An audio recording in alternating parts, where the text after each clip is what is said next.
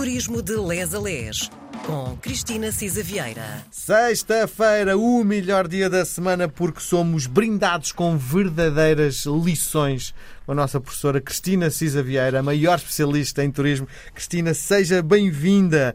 Nós eh, temos falado imenso sobre uh, o turismo literário. Uh, no fundo, uh, como a Cristina gosta de dizer, é um gancho para olharmos para Portugal com os olhos dos autores de referência.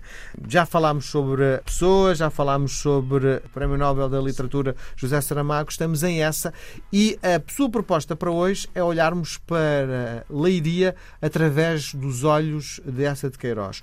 E a pergunta que tem de ser feita: qual a ligação de essa à cidade de Leiria? Muito bem, é isso mesmo. Olá a todos. Uh, isto é um pretexto, é um gancho para falarmos de várias outras coisas, não é? De ir conhecendo o nosso país, da nossa gastronomia uh, de, e também de promoção da nossa literatura. Portanto, há aqui um dois em um: uh, viajar, e, e, ler. E as coisas estão indissociadas, não é? E de facto temos esta riqueza dos nossos escritores terem, para lá do Saramago, de que falámos abundantemente, terem de facto tido com os locais onde as suas obras se passam uma ligação bastante pessoal. É o caso do, de Leiria, portanto, o Essa tínhamos falado nisto, nasceu na Póvoa do Varzim e o primeiro cargo público que teve quando entrou na administração pública foi ser administrador do Conselho de Leiria. E de facto, o Essa, que era muito satírico e muito uh, agudo na crítica. E atento uh, à sociedade. Muito atento, muito atento. Fez um romance que, no fundo, é intrigas entre uh, padres e beatas. o crime do Padre Amaro passa-se em Leiria, onde ele viveu. Não foi muito tempo, ele viveu por um breve período enquanto administrador do Conselho, mas é de facto, Leiria é uma das paróquias do Padre Amaro, que é a principal personagem do livro com o nome dele, do crime do Padre Amaro, que foi realmente o primeiro romance realista português e, e, no fundo, é esta intrigalhada de clérigos, beatas e, enfim, há tudo tramado ali à, à, sombra de uma velha sede da província, como essa afirmou. Acha, acha que os autores são influenciados pelo sítio onde passam? Isto é, uh, há, há lidia na escrita de essa de Queiroz?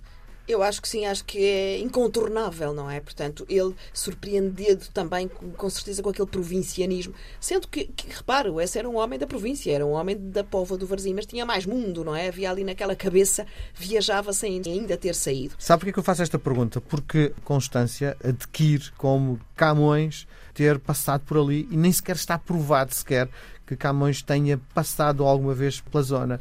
Mas agentes de Constância quer à força e sentem que é algo muito importante ter aquele autor como, enfim, como um espelho da região.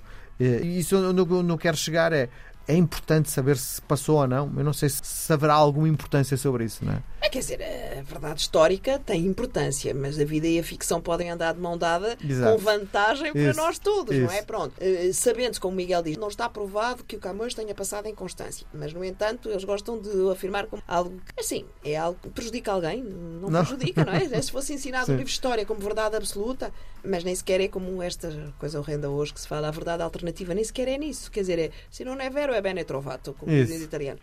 Olha, se não passou, podia ter passado e nós vamos achar que passou. E a partir daí cria-se um imaginário. Neste caso, não, atenção. Sim, não, essa teve sim, mesmo sim, E, e quando, facto, quando diz que uh, tomou conta da região, é, era o chamado Presidente de Câmara, é isso? E, na altura, vamos ver, os Presidentes de Câmara, que não existiam assim, eram uh, nomeados, os administradores do Conselho eram nomeados pelo Governo, pela Administração uh, Central. Neste caso, era uma monarquia ainda, não é? Como sabemos.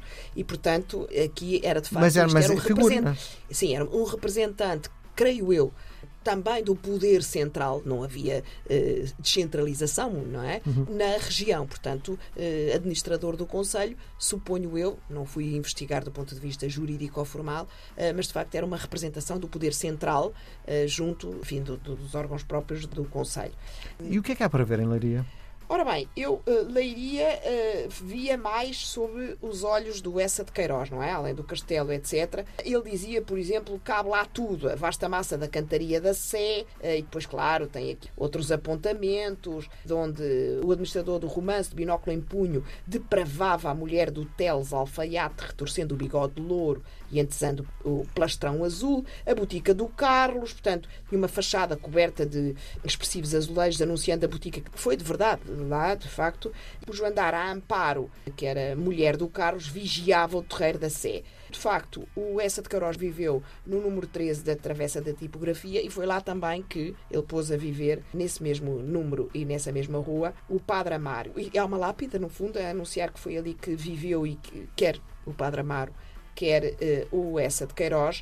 Uh, e ele dizia tão perto da Sé que a Mar até podia dizer missa de chinelos. E depois tínhamos a Praça Rodrigues Lobo, à, à volta da praça ele dizia as casas já adormecidas, uh, enfim, deviam-se dentro figuras sonolentas caturrando em cavaqueira ao balcão, as ruas que vinham dar à praça tortuosas, tenebrosas e no silêncio do sino da Sé dava vagarosamente o toque das albas. Portanto, é obrigatório ir à rua da tipografia, e essa de Queiroz também acabou por falar nesta tipografia nas farpas e dizia ele: Eu morava numa rua estreita como uma fenda e triste como o destino de um monge. De um lado tinha as paredes velhas da misericórdia, onde as corujas piavam, do outro as torres da Sé, onde os sinos faziam a cada momento rolar pelo ar os seus prantos sonoros.